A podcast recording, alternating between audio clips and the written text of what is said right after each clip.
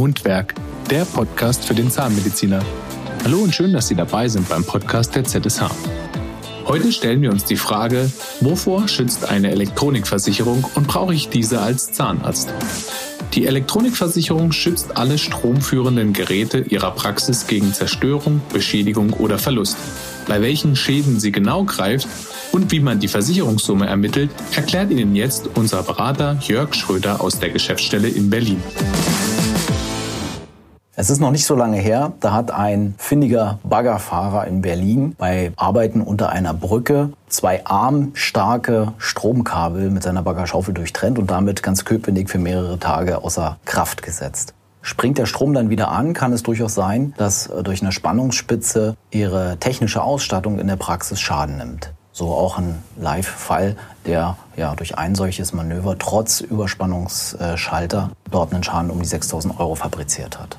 Abgesichert sind solche Risiken über die sogenannte Elektronikversicherung, die auch für Ihre Praxis interessant sein könnte. Die Elektronikversicherung schützt alle stromführenden Geräte in Ihrer Praxis. Ähm, damit meine ich nicht nur die Praxis-IT, die Telefonanlage, sondern auch die Behandlungseinheiten, Kleingeräte, all das, was irgendwo einen Stecker hat, so kann man es vielleicht kurz zusammenfassen, gegen Zerstörung, Beschädigung oder Verlust. Die Praxis-Inventarversicherung, die ich in einem anderen Video erklärt habe, versichert ja die sogenannten Felsgefahren, also Feuer, Einbruch, Diebstahl, Leitungswasser und Sturm. Die Elektronikversicherung hingegen erweitert diesen Deckungsumfang. Es gibt Verträge, die beide Schadensszenarien miteinander kopieren, aber jetzt möchte ich um die reine Elektronikdeckung reden, die, wie gesagt, weitere Schadensszenarien abdeckt. Was kann das nun sein? Ein Beispiel habe ich gesagt, die Über- oder Unterspannung. Wir haben die Möglichkeit, dass stromführende Geräte durch Fehlbedienung beschädigt werden. Die Felsgefahr umfasste den Leitungswasserschaden. Aber es gibt natürlich viele andere Formen von Feuchtigkeit, die eben dann durch eine Elektronikversicherung abgesichert sind. Das kann Kondenswasser sein, das kann Leitungswasser sein, das kann Wischwasser sein, meine ich Regenwasser. Das offene Fenster ist in meiner Praxis auch schon vorgekommen, was dann übers Wochenende für Schäden gesorgt hat. Also hier muss man ganz genau schauen, dass man am Ende dann nicht sagt, ja, die Versicherer, die zahlen nicht. Es ist eben immer ganz klar definiert, was ist versichert. Und hier eben ist Feuchtigkeit auch ein Deckungstatbestand. Gleiches Beispiel bei dem Horrorszenario Brand. In der Inventarversicherung ist nur die offene Flamme versichert. Hier haben wir die Möglichkeit, auch Schmor, Sengschäden oder Rußschäden, wenn es in der Nachbarwohnung brennt ja, und da Rauch oder Ruß in Ihre Praxis eintritt, dann äh, kann das extreme Schäden verursachen. Das ist eben auch versicherbar. Beispiel Fehlbedienung hatte ich genannt aber auch so Sachen wie Patienten, die ja, unzufrieden sind und Vandalismus ausüben. Diese Schäden an stromführenden Geräten sind abgesichert. Der einfache Diebstahl, also ohne dass ein Einbruch davor stattgefunden hat, wäre abgesichert. Und auch Schäden an Praxisinventar, an stromführendem Praxisinventar durch Fehlkonstruktionen beispielsweise.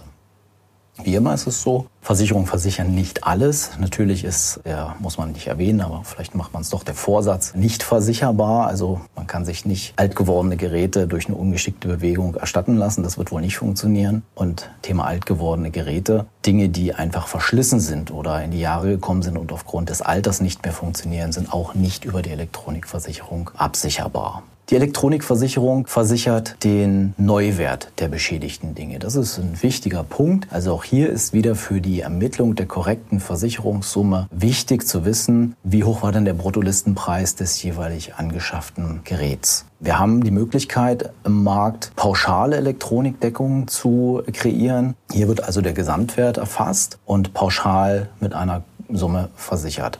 Auf der anderen Seite haben wir die Möglichkeit, einzelne Geräte zu versichern. Das ist teilweise, wenn Sie Geräte leasen, durch die Leasinggeber abgesichert. Auf das wollen wir jetzt hier vielleicht nicht verstärkt denken. Wir plädieren für die pauschale Versicherungssumme und auch hier ist wieder für die Prämienermittlung sind zwei Möglichkeiten da. Einmal eben mit einer konkreten Geräteliste, wo man eben schauen muss, dass das Azure ist und dass man das korrekt trifft. Die andere Variante wäre auch hier, wie ich das in dem Video der Inventarversicherung schon erwähnt hatte, dass man eine, eine pauschal definierte, großzügige Versicherungssumme wählt und der Umsatz den korrekten Beitrag für ihre Elektronikdeckung definiert.